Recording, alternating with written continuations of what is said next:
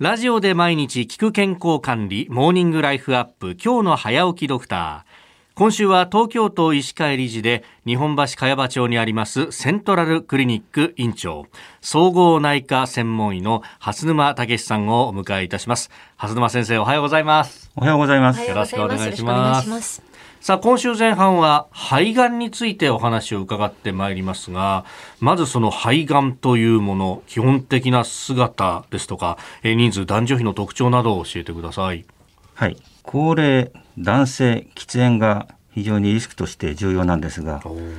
あのアスベスト暴露歴も重要なんです。ああアスベストの話ってそういえばニュースでね見たり聞いたりしますけれども、はい、あの古いビル壊すとまだアスベスト出ますんでね、はい、えー、あとずっと昔に仕事で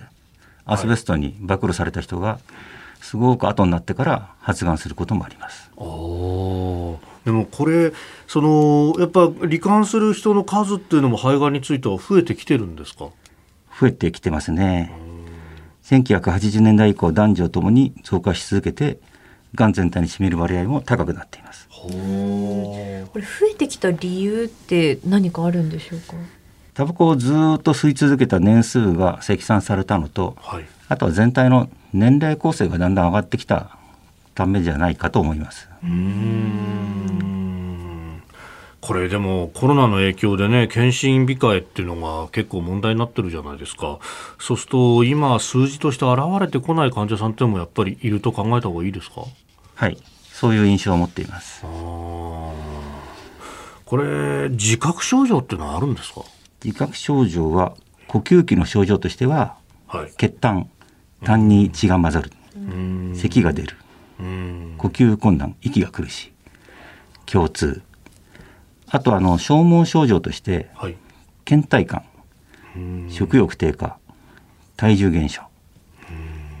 などがあるんですけど自覚症状がない場合もあります、はい、初期の場合は、はい、ほとんど症状ない場合が多いですね。これ肺がんを発見するためのその肺がん検診ですともうこれはどういったふうに行われているんですか？肺がん検診が推奨される年齢は40歳以上。40歳以上。で、胸部のレントゲンと核炭細胞診を同時に行うことが推奨されています。ただどうしてもレントゲンはある程度見逃しがどうしても出てしまいます。そうすると、まあね、見逃しがあるとあれですけど、もしその肺がん検診一番最初で引っかかった場合っていうのは、そこから精密検査に移っていくわけですか？そうですね。通常はレントゲンの後は CT をして、で CT で例えば肺の中に結節小さな塊があったりするとそれがすごく怪しかったらその後気管支鏡の検査だとかそういったことに